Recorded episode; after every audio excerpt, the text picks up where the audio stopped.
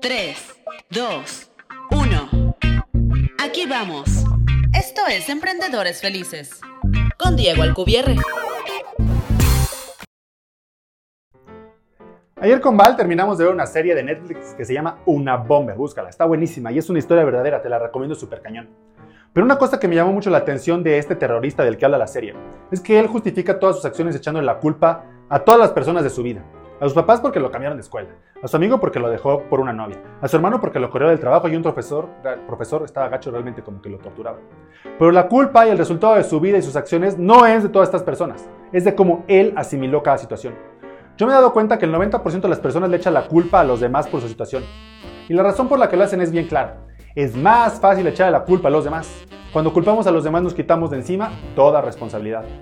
Culpar a los demás es una justificación por no haber conseguido lo que queríamos, por no esforzarnos lo suficiente. Hay que recordar que todo, todo lo que vale la pena en la vida cuesta trabajo. Si fuera fácil todo el mundo lo haría, ¿no? Entonces, si ya se puso difícil la cosa, si me topé con los problemas que no esperaba, si las cosas no salieron como yo quería, si me tenía que esforzar de más, pues bueno, mejor le echo la culpa a los demás y así me justifico. Y lo peor de todo es que cuando lo platicas con alguien, ellos alimentan estas justificaciones. En vez de ser el fracasado, te vuelves la víctima. Las personas te apoyan y logras ese reconocimiento y atención que todos estamos anhelando.